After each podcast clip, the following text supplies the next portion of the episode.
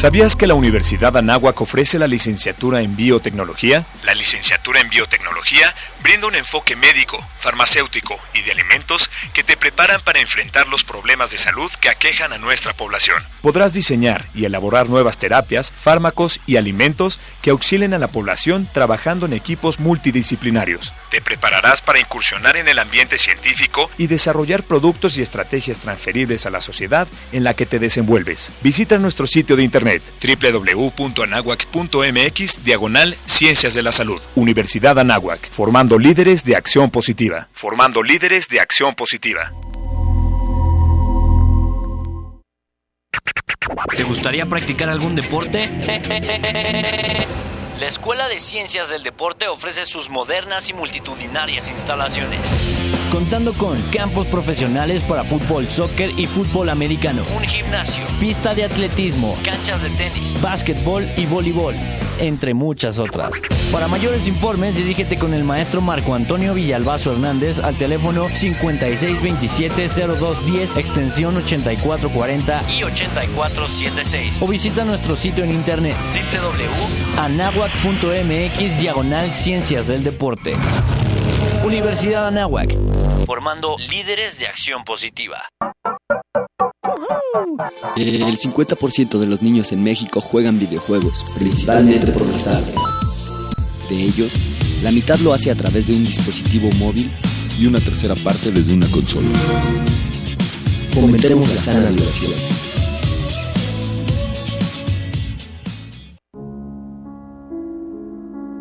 La Torre Latinoamericana, ubicada en el eje central número 2 del Centro Histórico de la Ciudad de México, reunió un grupo de connotados profesionales, los cuales iniciaron su construcción en febrero de 1949, finalizándola a principios de 1956, siendo en este año el edificio más alto de Latinoamérica y el más alto de la Ciudad de México hasta 1972. La tecnología utilizada para su construcción fue la primera en su tipo, ya que sigue siendo utilizada por todos los constructores de rascacielos para zonas de alto riesgo sísmico.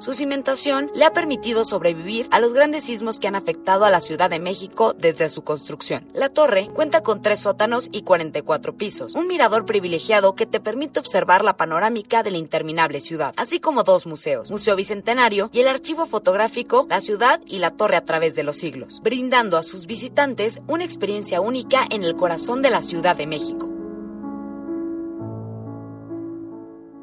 Si lo tuyo es la tecnología, los gadgets, las nuevas tendencias y el uso constante de software, no olvides escuchar a Carla O'Farrill todos los jueves de 6 a 7 de la tarde en hashtag. Descubre este fantástico mundo digital a través de Radio Nahuac 1670 AM. Amplía tus sentidos. Radio Anáhuac. XEA. 1670 AM. Transmitiendo con mil watts de potencia desde la cabina Don Jaime de Aro Caso. En Avenida Universidad Anáhuac número 46, Colonia Lomas Anáhuac, Whisky Luca. Estado de México, una estación universitaria que amplía tus sentidos. Amplía tus sentidos. Radio Nahuac. Hola, soy Alberto Ratia. Carlos Cañas. Ricardo Rangel. Rafael Molina. Marisol Huerta. Daniel Arandía. Oscar Gómez. Los halcones de la banca. Y estás escuchando Halcones Financieros. Atrapa el conocimiento bancario aquí, en Radio Nahuac, 1670 AM. Amplía tus sentidos.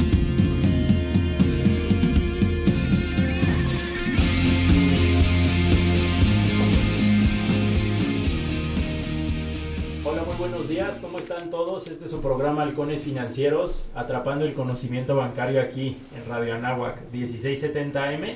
Amplía tus sentidos. Y como cada martes tenemos un invitadazo de lujo, pero le voy a pedir a mis compañeros, los demás compañeros de vuelo en este su programa, eh, que se presenten y aprovechando que tenemos a nuestro corresponsal en la hermana República de, de Veracruz, vamos contigo Carlos, buenos días. Hola, buenos días, buenos días Beto, buenos días hermanos halcones financieros. Ya estoy aquí de regreso después de unas merecidas vacaciones.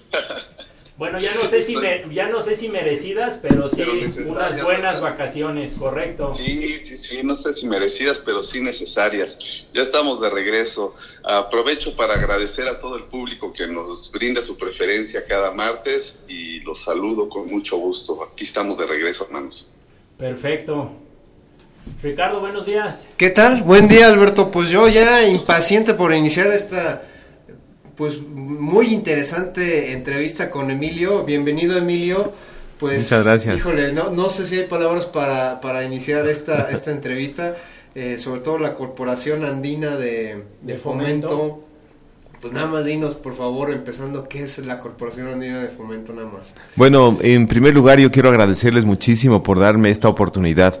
Ustedes saben que en, en, eh, en México la labor de CAF ha sido reducida, si se quiere utilizar ese término, en comparación con lo que hemos hecho en otros países y es por eso que les agradezco mucho tener esta oportunidad, sobre todo dirigirme en esta universidad tan prestigiosa. Yo desde que estudiaba en el ITAM, eh, como les contaba hace un momento, escuchaba de la Universidad de Anáhuac, que era medio competencia y, y todos los alumnos tenían eh, una referencia pues en esta universidad y me da mucho placer estar aquí y espero no decepcionarles, porque han dicho palabras tan elogiosas que, que me siento en realidad en un compromiso adicional de estar en este programa. No, este es, no, no, este es tu casa, Emilio, por supuesto.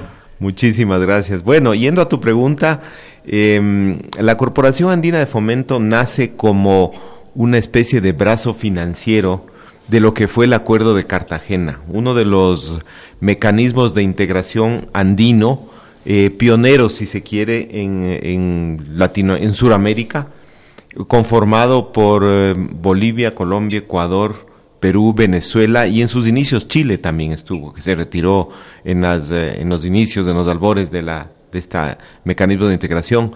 Y ahí nace pues la Corporación Andina de Fomento, pero no como parte del acuerdo, sino como una organización eh, vinculada pero a su vez independiente. Surge como un banco con accionistas porque todos los países pusieron su capital semilla y algunos bancos también se adhirieron a esto, a esta iniciativa, y nace CAF, una organización chiquita que estuvo del 70 al 90 haciendo básicamente eh, líneas de crédito para comercio exterior, porque se conceptuaba que la integración era básicamente comercial.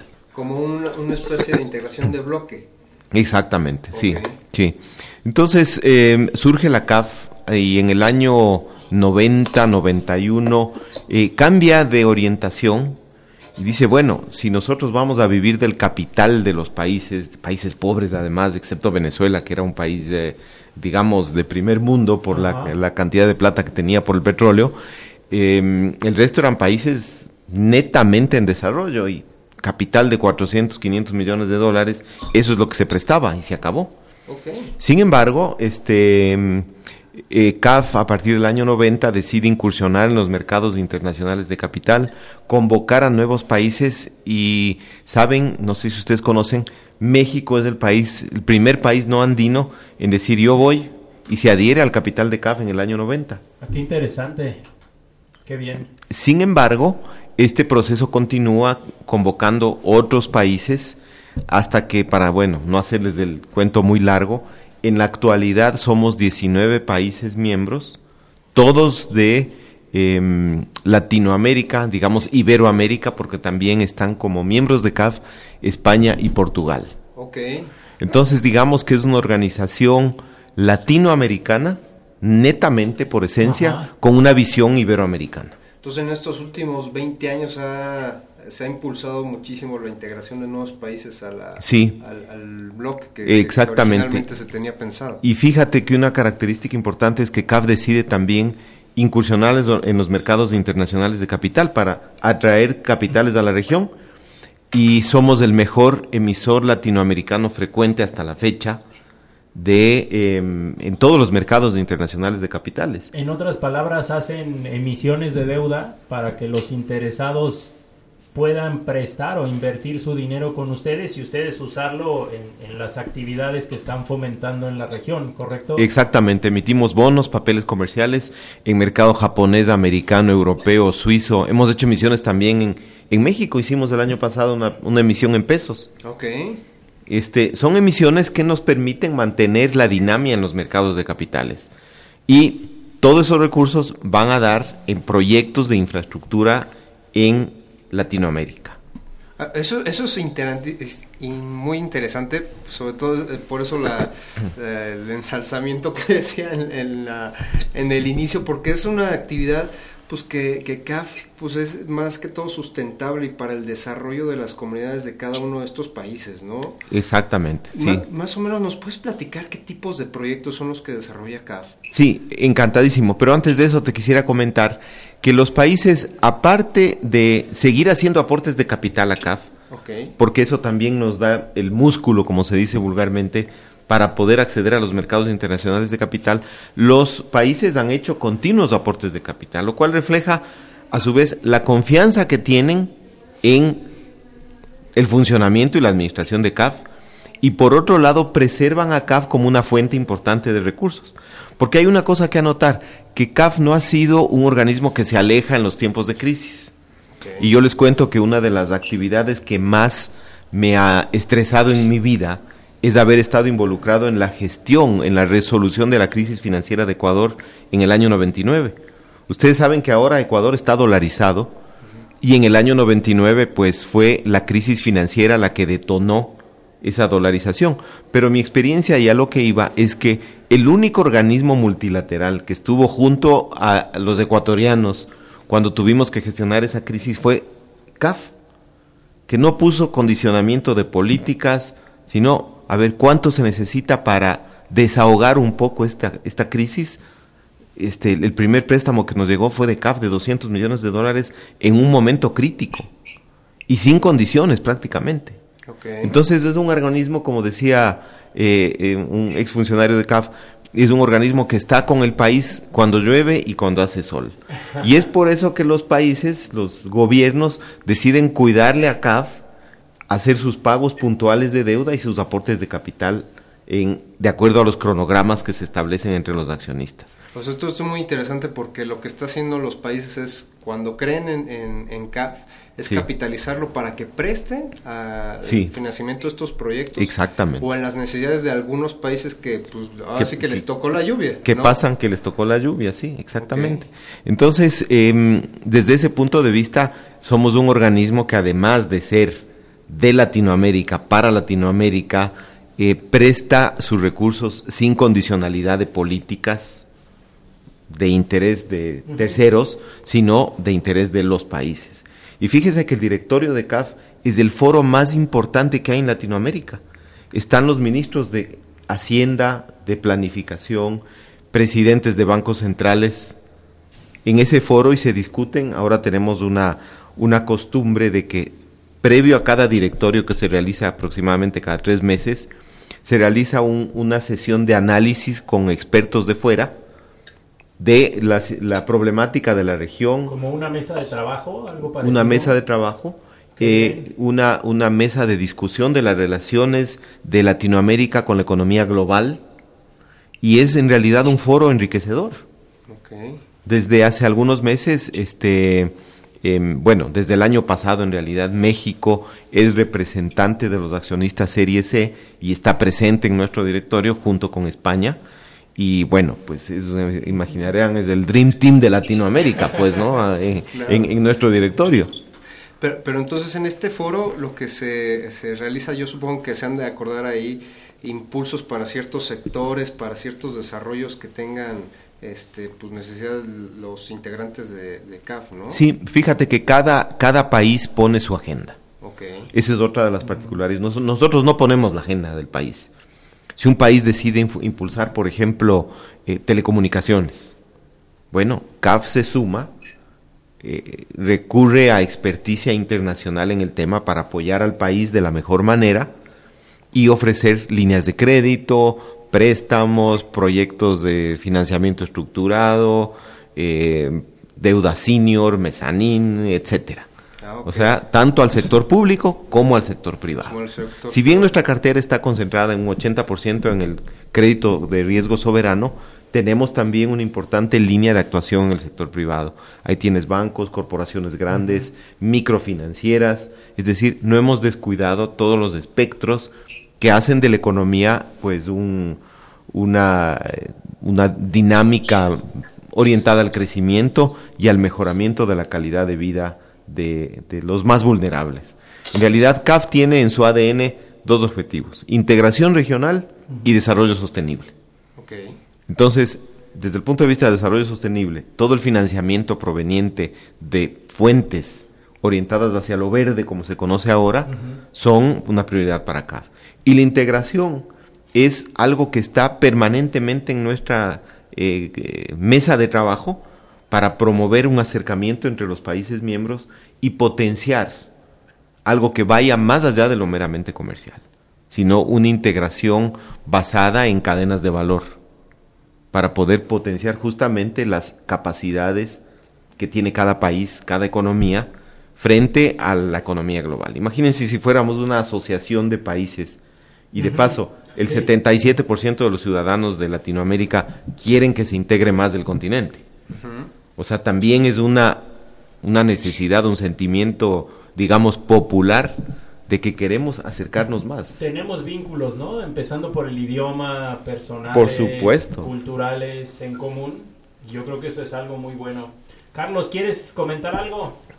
Sí, gracias Beto. Buenos días Emilio. Te, doy Buenos la, días, Carlos. bienvenida y con un placer de saludarte.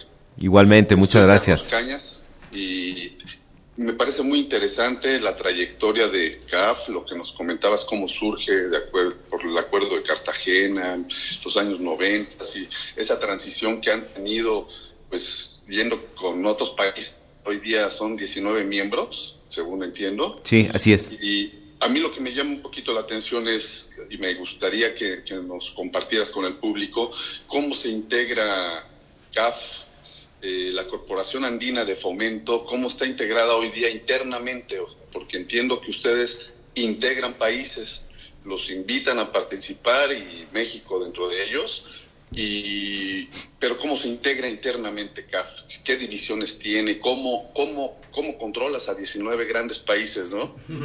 Sí, bueno, muchas gracias. Mira, Carlos, eh, CAF tiene una organización bastante simple. Somos no más de 800 empleados en toda la región para atender, un balance de más de 30 mil millones de dólares. Esas, esas son las cifras que estamos manejando actualmente. Nuestra cartera son... Así de simple.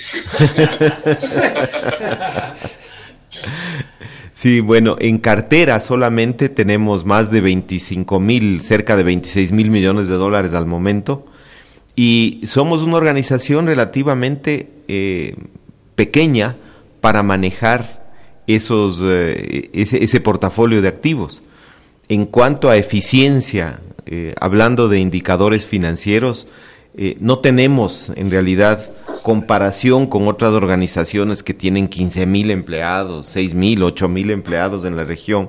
Este, y, y, eso nos da pues bastante ventaja frente a las calificadoras de riesgo que analizan también estos factores. Y como te decía, nosotros tenemos 11 oficinas de representación. No tenemos uno en cada país porque hay países en los cuales, por ejemplo, Chile no tiene oficina de, de representación. Eh, pero estamos con una oficina en Europa, que está justamente en Madrid. Tenemos oficinas aquí en la Ciudad de México, en Panamá, en, eh, Trinidad y Tobago, em, em, obviamente Caracas, que, fue que es, que sigue siendo nuestra sede y que ha sido desde los inicios de CAF, eh, Venezuela, está nuestra sede. Estamos en Bogotá, en Quito, en Lima, en Montevideo, en Buenos Aires, en Asunción, en Brasilia. Em, en realidad estamos en Panamá, 11 eh, oficinas que cubrimos prácticamente la totalidad de la cartera de CAF, la mayoría de la cartera de CAF. Y tenemos, em, estamos también organizados internamente de la siguiente manera. Tenemos una presidencia ejecutiva, tenemos primero el directorio compuesto por las personas que ya mencioné, una presidencia ejecutiva, que es la máxima autoridad administrativa dentro de CAF, em, una vicepresidencia ejecutiva, que ve los temas preferentemente internos, luego tenemos una vicepresidencia de administración, eh, una vicepresidencia de infraestructura, una vicepresidencia de finanzas, que es la que ve todo el lado del pasivo, la captación de recursos, vicepresidencia de infraestructura, que es la más grande en términos de, números. Ese es, por decirlo así, el ADN históricamente de CAF, ¿correcto? Porque son muy activos en infraestructura. Muchísimo, muchísimo. Eh, hace unos 10 años, aproximadamente 10, 15 años, se creó la Vicepresidencia de Desarrollo eh, Social, de Desarrollo Sostenible y Ambiental, como se le conoce actualmente. Eh, tenemos una vicepresidencia de programas de países, que es la que maneja la relación con los clientes, especialmente del sector soberano y una vicepresidencia del sector privado. Ah, ok. Esa integración público-privada la que nos claro, exactamente. Eh, como ven, eh, tenemos dos hubs también, oficinas, por decir así, subsedes, que son Panamá y Montevideo. Pero no solamente eso, porque cada eh, campo de especialidad ha exigido casi que por la dinámica nos, ha, nos ha conducido a llevar a, que crezcan oficinas como Panamá, como Lima, que ustedes saben, Lima es un importante hub latinoamericano, está en el sur, Bogotá también. Entonces, un poco por ese movimiento de la integración ha hecho que esas oficinas crezcan. Oye, Emilio. Y eso es lo que queremos hacer en México también. Vamos a ir a, un corte comercial, pero es importante este, retomar este tema del dinamismo económico que nos estás platicando. Claro que sí. Regresamos en unos segunditos más. Esto es Radio Navac 1670 AM. Amplía tus sentidos. El tiempo es oro. Regresaremos con más conocimiento bancario aquí en tu programa Halcones Financieros.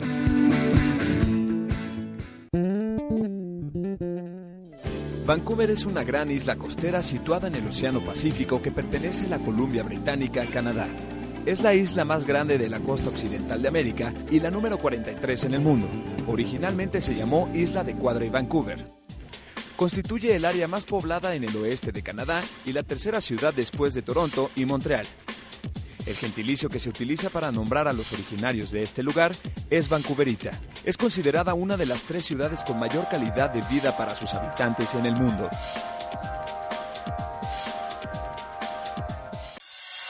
Todos los viernes de 9 a 10 de la noche tocamos música de todos los tiempos basándonos en las canciones que están hechas con sintetizadores.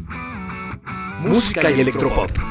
Por Radio Nahuac, 1670 AM. Amplía tus sentidos.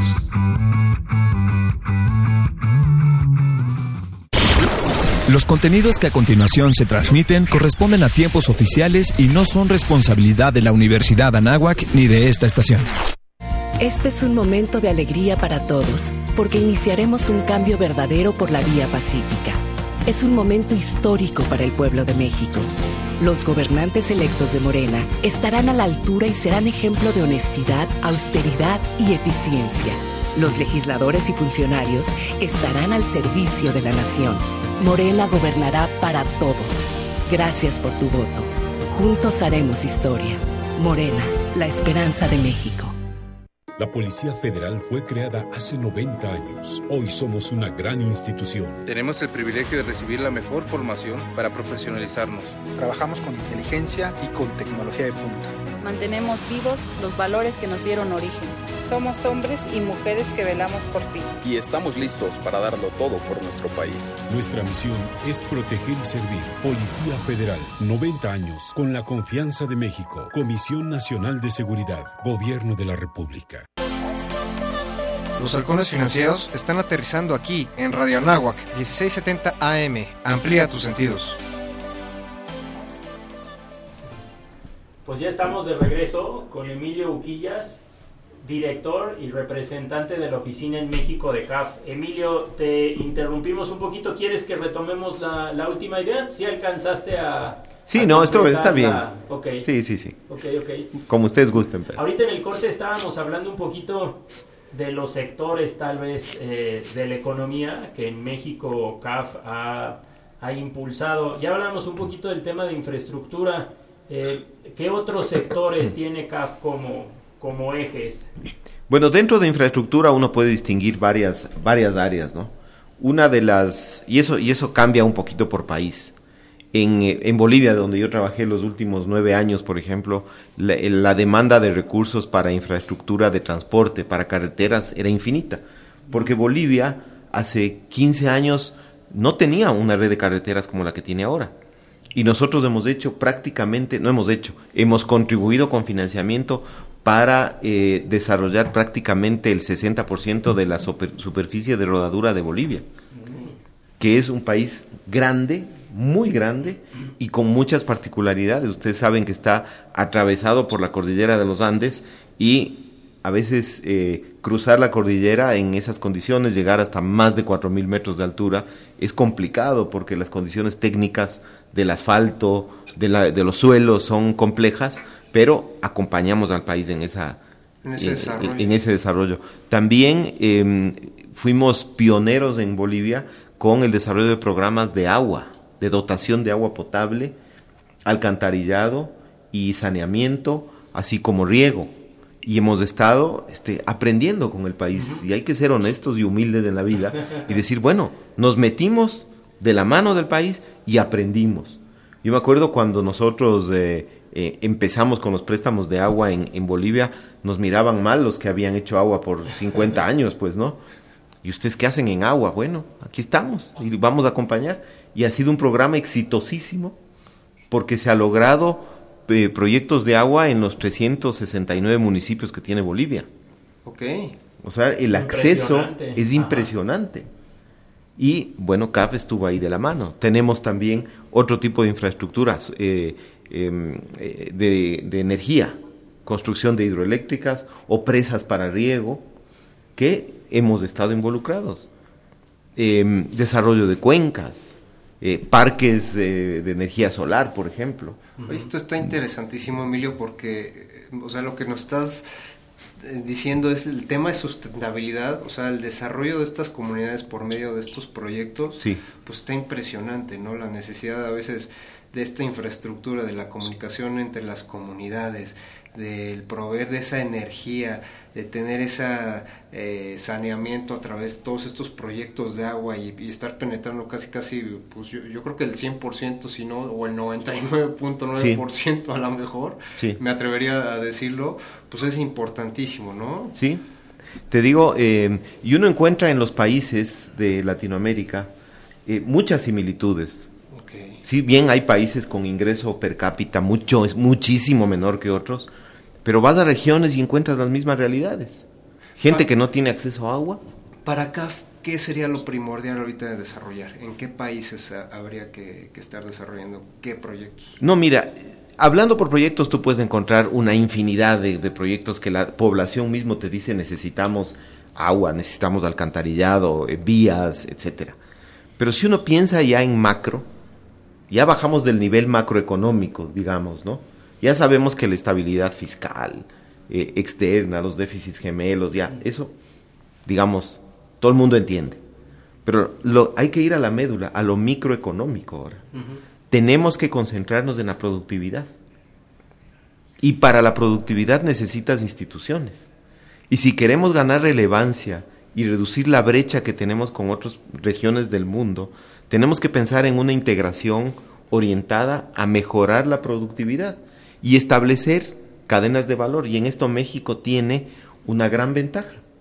Yo me acuerdo cuando me fui de, de, de México en el año 91, luego de haber concluido la maestría en el ITAM, mm. estaba hablándose del tema del Tratado de Libre Comercio con Estados Unidos. Y eso despertaba una serie de pasiones también, sí, pues, sí, ¿no? Sí, desde el primer y momento. desde el primer momento. Y yo veo que al regresar en el año 2017 a México, veo una transformación total de México. Es decir, crecieron en función de un acuerdo de integración, que no me, no me corresponde decir si fue bueno o malo, pero uno ve una estructura productiva en México que es muy distinta que el resto de países de la región. Tienen una gran ventaja para poder establecer relaciones económicas basadas en lo, en lo productivo, en, en el sector privado en realidad, con los países del sur. No estoy diciendo que sustituyan un acuerdo existente y se vayan al sur, no, de ninguna manera. Sino complementario. Hay que México para sacarle provecho a una integración también con el sur. Y por otro lado, este, yo creo que el desarrollo tecnológico y el desarrollo de instrumentos financieros que ustedes como banqueros y expertos en finanzas conocen muy bien, México ha sido súper creativo y pionero en, eh, en, muchos instrumentos, por ejemplo, el manejo de fondos aquí en México, de fideicomisos, de instrumentos para financiar que eso es lo que los países en el sur están demandando en este momento. Por eso yo decía, en México deberíamos ser una escuelita para complementar el desarrollo de infraestructura que requiere una integración mucho más eh, agresiva, más dinámica en, en Latinoamérica. Esa integración que tiene que darse en base a una visión de ganar espacio en el, en el contexto global. Porque hay que reconocer que Latinoamérica ha perdido, eh, por ejemplo, la brecha de, de ingreso per cápita que existe en 2010 es la misma que existía con, en, el, en 1960 con respecto al ingreso per cápita de Estados Unidos. No, no ha habido evolución. ¿no? ha habido prácticamente evolución. Entonces, ¿dónde están? Los asiáticos nos han ganado, pero años luz en mejorar las condiciones del ingreso per cápita. Hablemos de Corea del Sur, por ejemplo. Han pasado en cuestión de 20, 25 años de un ingreso per cápita, no me acuerdo exactamente, alrededor de 2.000 a 22.000 actualmente. Singapur ni se diga. Entonces, eso, ¿dónde estamos? ¿En qué estamos pensando? ¿O, qué estábamos haciendo cuando ocurrió todo eso? es importantísimo, Emilio. O sea, e, ese, ese impacto social que va a generar CAF, ¿no? Al, que va ya lejos, como dices tú, de lo macro. Ahora sí, la gente, ¿qué es lo que se espera? Pues vaya, para todos los, que nos estén escuchando va a ser muy, muy, buena oportunidad para desarrollar las capacidades a lo mejor financieras en, en la sector sur, ¿no? De, América. Sí, lo que pasa es que México es un mercado tan grande y hay tantos recursos que uno dice, ¿para qué? ¿Para qué me doy mala vida, como dicen en Venezuela, no? si estoy en mi país, estoy contento, tengo trabajo, gano plata, ¿para qué me voy a ir a Colombia? ¿Para qué me voy a ir a Ecuador? La zona de confort. No, pues no. si estoy aquí muy bien.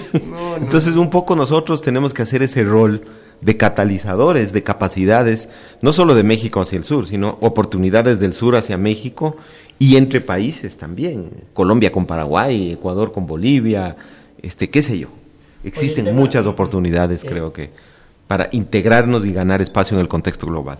En cuanto al tema de infraestructura, eh, ¿tú cómo ves la parte de asociaciones público-privadas? ¿Es como que un requisito indispensable que exista una colaboración entre la iniciativa privada y el, el gobierno de cada país para que tenga un mayor desarrollo. Tú como banco de fomento, eh, son muy activos en infraestructura, ¿qué opinas en ese sentido?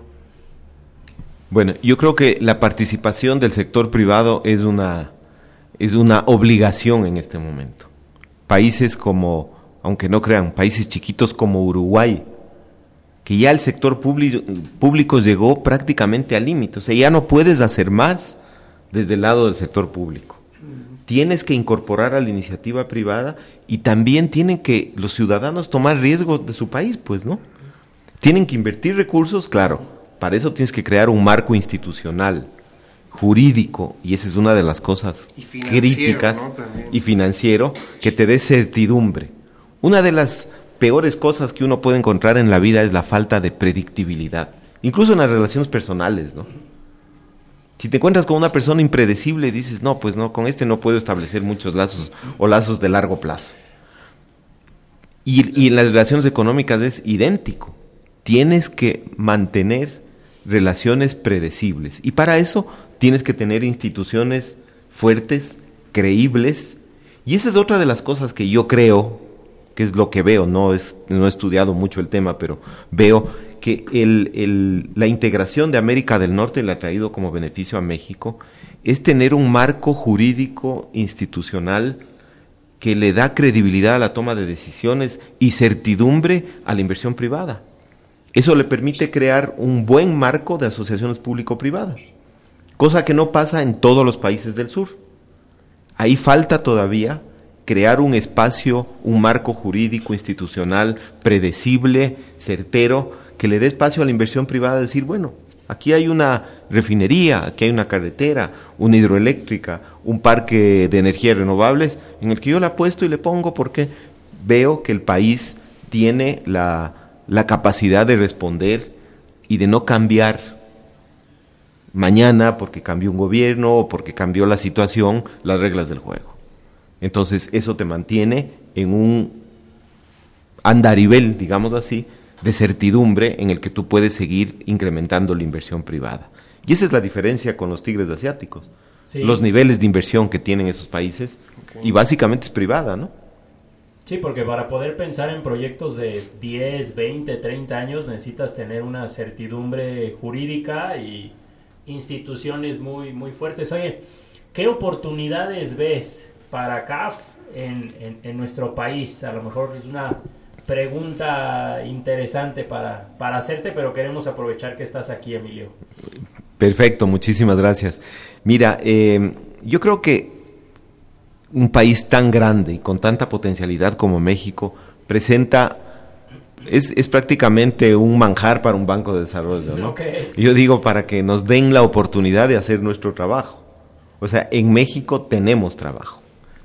Tú ves eh, a tu alrededor nada más. En camino de venir desde eh, donde están las oficinas de CAF que están en el Ángel de la Independencia, eh, hasta acá, uno puede ver primer mundo, segundo mundo, tercer mundo, cuarto mundo. Entonces, para un banco de desarrollo, por decir, dotación de agua potable en los alrededores de la Ciudad de México. Son proyectos que tú le puedes dedicar prácticamente tiempo completo. Desarrollo de energías renovables, de geotermia. Em, quizás en el mismo sector turístico encuentras oportunidades de eh, o segmentos pequeños en los que se pueden explotar. Por ejemplo, lo que está muy de moda ahora es el turismo comunitario. La gente no busca solamente eh, asistir, ir a lugares, sino vivencias. Experiencias. Experiencias. Turismo comunitario. Este, en realidad, yo creo que en México oportunidades es lo que hay. Tú puedes tener un menú como en un restaurante chino, ¿no?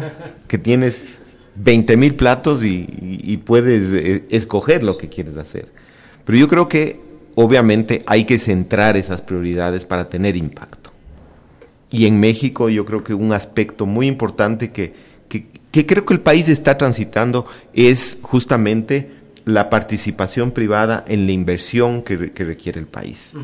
Entonces, hacia ese lado yo creo que CAF podría encontrar, y esa es una visión con los pocos meses que tengo aquí, eh, casi que personal de decir, bueno, en México el, las opciones no son las mismas que en Bolivia. Porque en Bolivia este, tú tenías una demanda de un programa de inversión pública muy agresivo y acompañas. Aquí en México la visión del financiamiento de infraestructura también es privada. Entonces, tenemos que buscar un, tanto instrumentos como oportunidades para poder acompañar eh, todas las necesidades que demanda el crecimiento de, México. Y en el lado de integración, obviamente, ¿no? Y eso sería, yo creo que la, segunda pregunta, Emilio. ¿Qué podemos nosotros aportar a, Latinoamérica?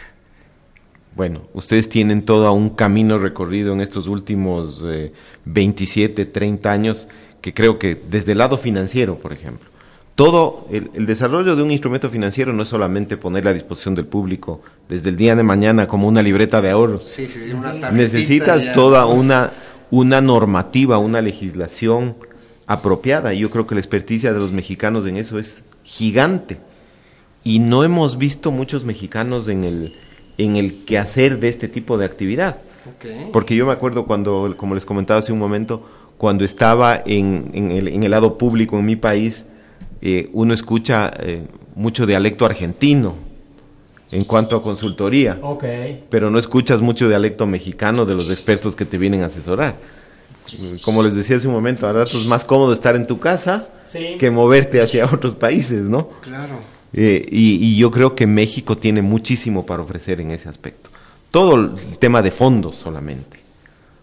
más servicios financieros. Servicios financieros, las oportunidades que veo aquí que han desarrollado las AFORES, todos los, los recursos de fondos de pensiones, hacia dónde dirigir esa inversión, cómo garantizar una inversión más o menos segura, etcétera. Esas, esas experiencias yo creo que hacia el sur van muy bien. Y yo veo, por ejemplo, en, en Bolivia me tocó eh, compartir con una empresa mexicana que se aventuró a, a construir carreteras. Otra dinámica totalmente distinta. Esta empresa iba a construir la carretera, con recursos propios, con recursos de, su propio financiamiento, y terminaban la carretera con altísima calidad, estándares de calidad, pero de primer mundo. Entonces, todo ese trabajo, todo ese capital, porque el, capital empresarial es algo que no tangible, pero que es la base de toda la evolución de una economía. Entonces, esa capacidad empresarial que ha desarrollado México, yo creo que le viene muy bien al resto de, Latinoamérica. ¿no? Porque a veces no es solamente plata lo que uno necesita, sino capacidad gerencial. Sí. Tenemos que mandar a una pausa. Eh, si no más de acuerdo, regresamos del corte eh, para que nos hagas alguna última alguna última idea de cierre, algo que creas que se nos haya pasado algún tema a tocar, ¿no? Este Encantado. Halcones Financieros, eh, regresamos. El tiempo es oro. Regresaremos con más conocimiento bancario aquí en tu programa Halcones Financieros. Conocer nuestra misión es fortalecer nuestra identidad. Por ello, te invitamos a cursar el Diplomado en Misión e Identidad Anáhuac. Será una experiencia única que te permitirá participar de una mejor manera en la formación de grandes líderes y mejores personas. Diplomado en Misión e Identidad Anáhuac. Universidad Anáhuac, formando líderes de acción positiva. El Instituto de Salud Pública Anáhuac te recomienda ¿Sabías que dos cigarrillos al día roban media hora de vida? 20 minutos de ejercicio dan una hora más. Cuida tu salud. ISPA, Instituto de Salud Pública Anáhuac.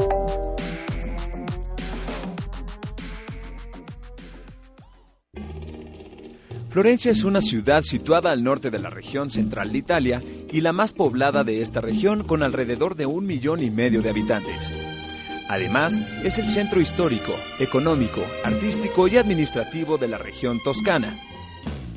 Esta ciudad fue la capital italiana entre 1865 y 1871, cuyo esplendor se dio durante el dominio de la dinastía Medici. Florencia fue la principal ciudad en donde se desarrolló el Renacimiento y es considerada una de las cunas mundiales del arte y la arquitectura. Su centro histórico fue declarado Patrimonio de la Humanidad en 1982 y en él se destacan obras arquitectónicas como el Ponte Vecchio, el Museo Uffizi y la Galería de la Academia. Ahora puedes escuchar de la pelota a la pluma todos los viernes de 9 a 10 de la mañana a través de Radio Anáhuac 1670 AM. Amplía tus sentidos. Amplía tus sentidos.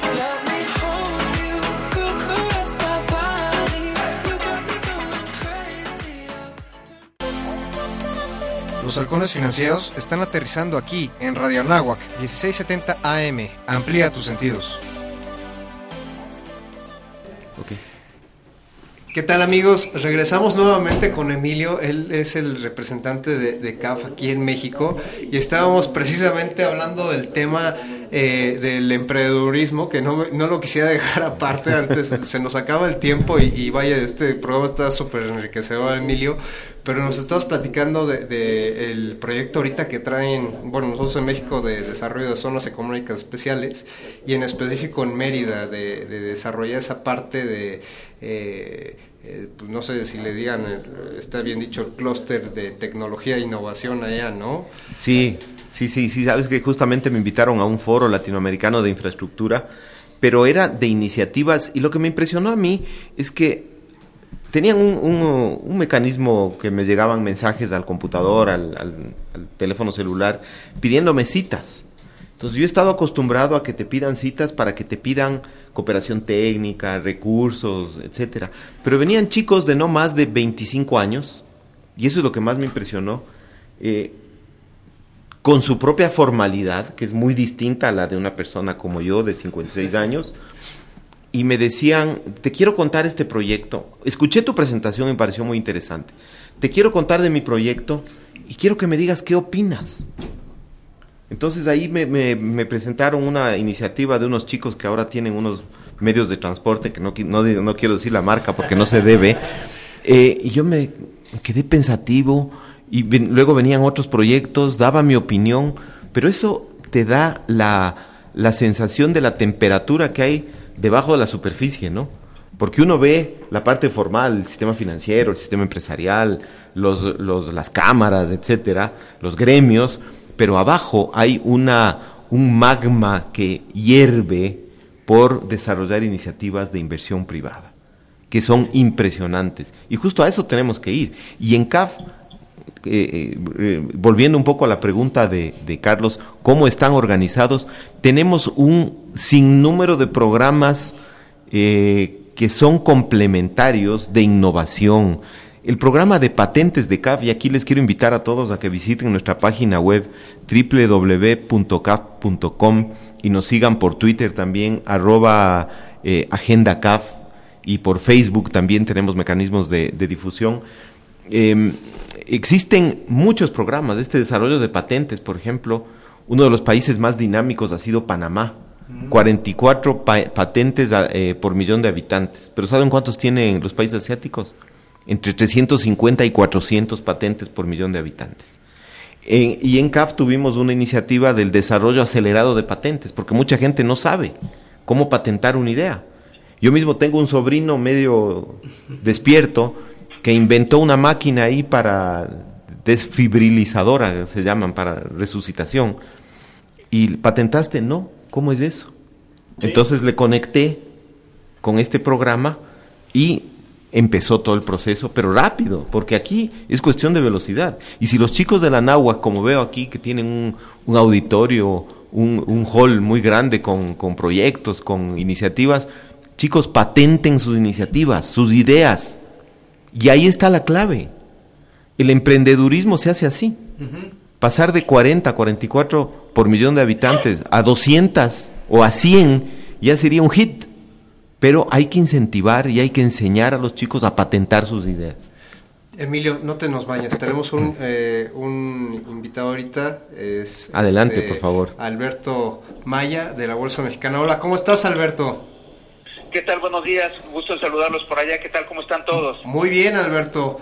Pues esperando la invitación para este jueves de bolsa, ¿no? ¿Qué nos tienes en especial?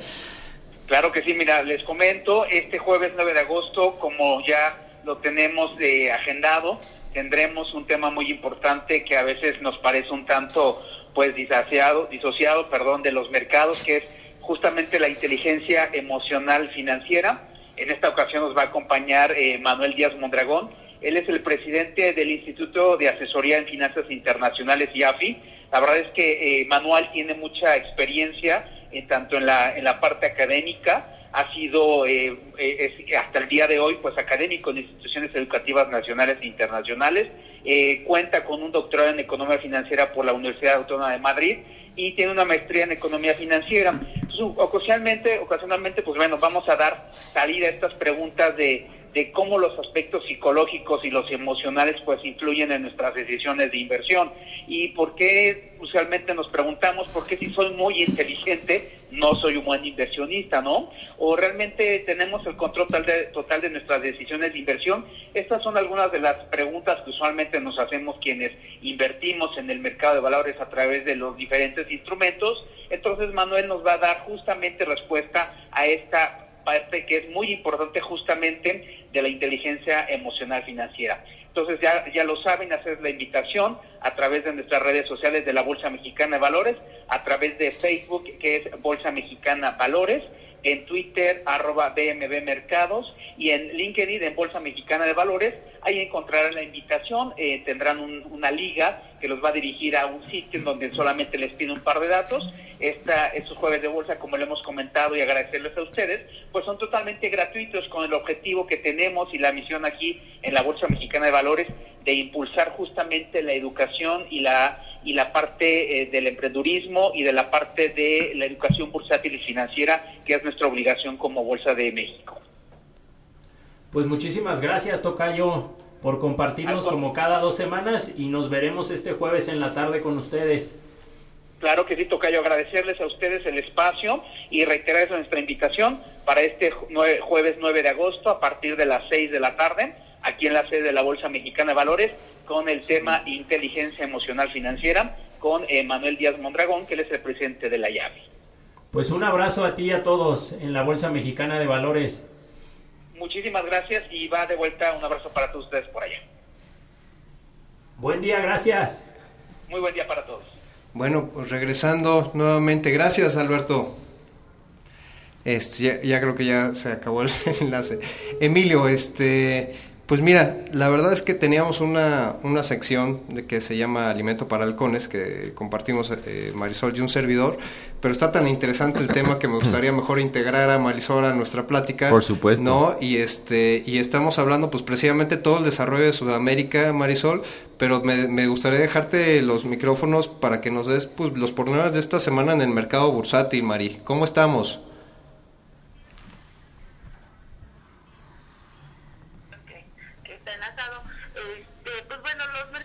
semana un poquito más tranquilos, digo, los temas de la guerra comercial de Estados Unidos con China se mantienen, sigue siendo un tema que está permaneciendo en el ánimo de los inversionistas. Sin embargo, bueno, los reportes corporativos en Estados Unidos, que al momento ya llevan cerca del 84% de las empresas reportadas en, el S&P, están siendo positivos. Incluso un dato interesante es que dice que cuatro de cada cinco empresas que han estado dando a conocer las cifras eh, en este trimestre han sido por arriba de las expectativas.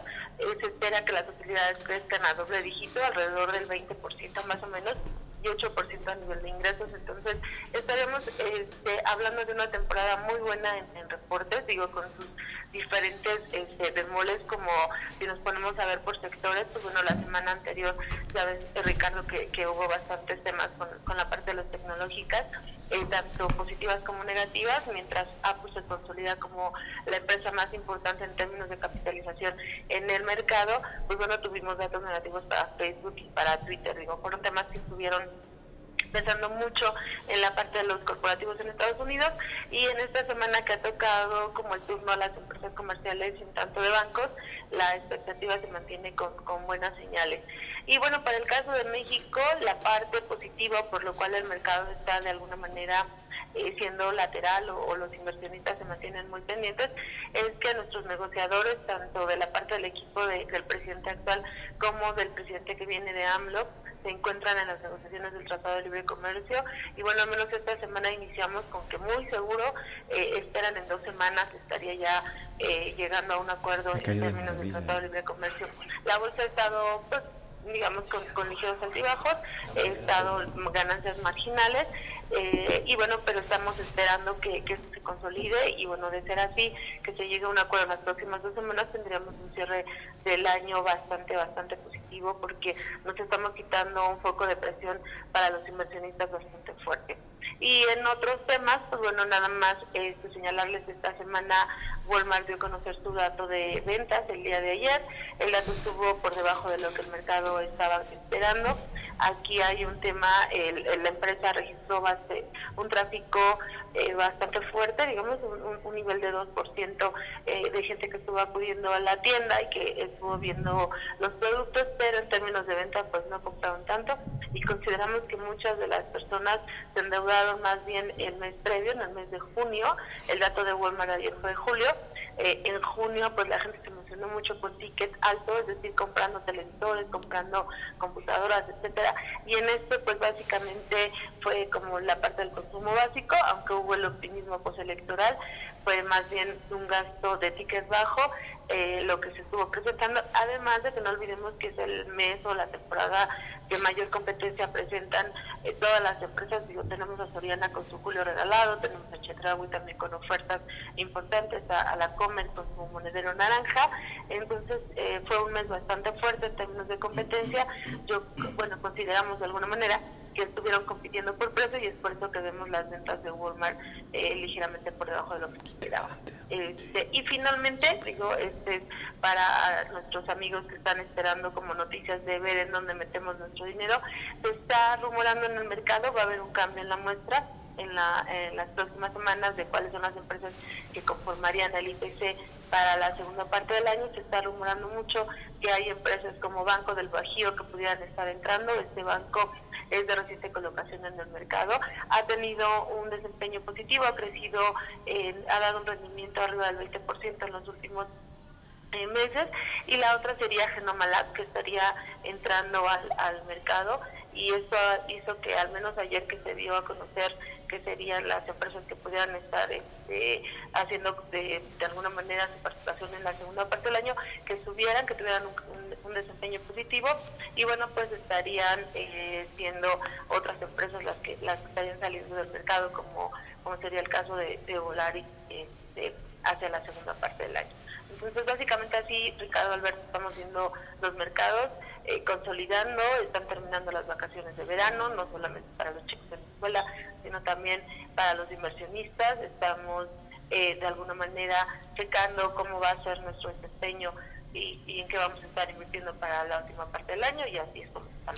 Perfecto, Marinadas, para compartirle al público, yo creo que vamos a subir nuestro podcast que, que armamos este, pues para que la gente vea sobre todo las empresas que teníamos ahí en la mira, que es Tracción, que es eh, Fibra, eh, se, me, se, me, fue el nombre, Fibra, Fibra Nova, Fibra Nova, este, Tracción, Sports World y la parte de Peñoles, ¿no? Que es muy importante.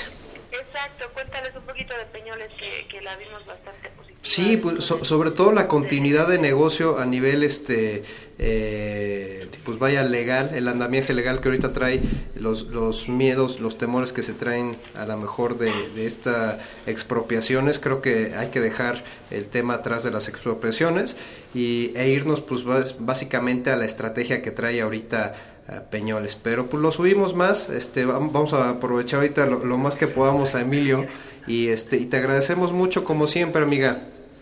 Perfecto, que estés muy bien, buen día. Te mando un abrazo, cuídate, gracias.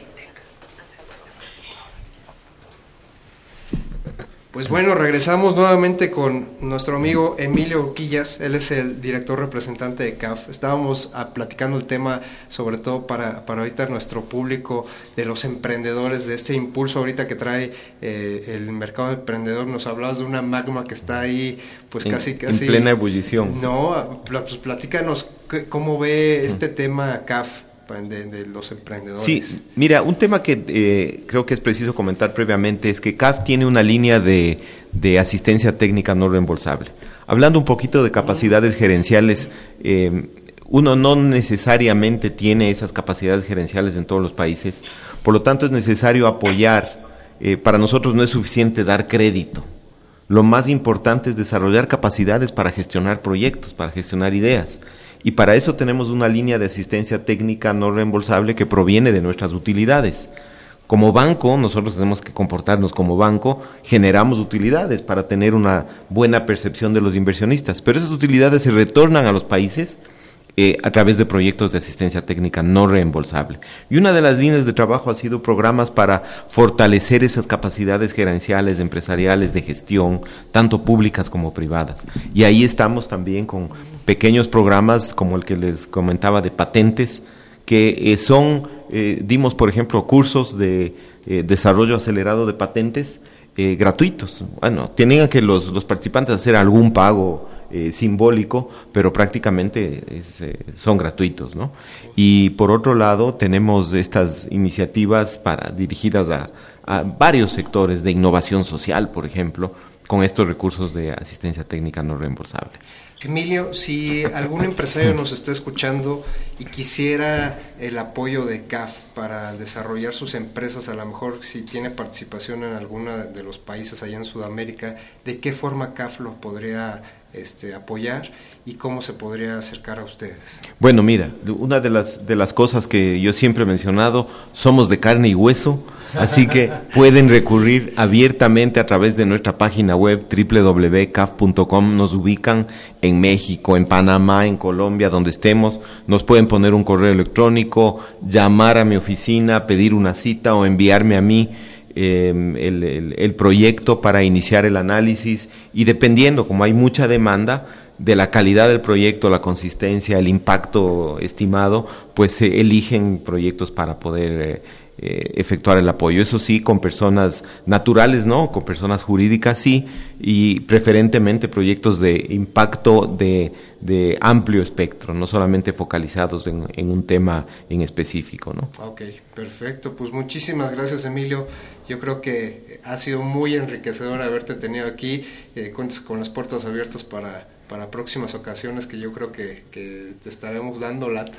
No, pues para mí es un placer, ya, ya, te digo, no me hice de rogar con la invitación, lo difícil es sacarme del micrófono, así que me encanta estar con ustedes en la universidad. Una de las experiencias más lindas de mi vida ha sido justamente la, la época de docencia universitaria en, en Ecuador y bueno, pues me encanta el ambiente universitario y sobre todo, bueno, estar en, en, la radio es otra de mis pasiones, así que cuenten conmigo cuando necesiten. Qué bien, oye Carlos, ya nos vamos. Muchas gracias amigos, eh, gracias por todo y gracias Emilio por esta, esta buena plática. Gracias a ustedes. Pues nos vemos mañana. Este fue su programa Halcones Financieros, atrapando el conocimiento bancario aquí Síganos en Radio en redes sociales. Síganos en nuestras redes sociales, en Facebook, Halcones Financieros y en Twitter, Halcones Fin. O escuchando los podcasts para los que no lo pudieron escuchar en vivo en la página halconesfinancieros.podbean.com. Hasta el próximo martes. Buen día. El vuelo terminó por hoy. Halcones Financieros es una producción de la Asociación de Egresados de la Maestría Internacional en Banca y Mercados Financieros. Atrapa el conocimiento bancario aquí, en Radio Anáhuac, 1670 AM. Amplía tus sentidos.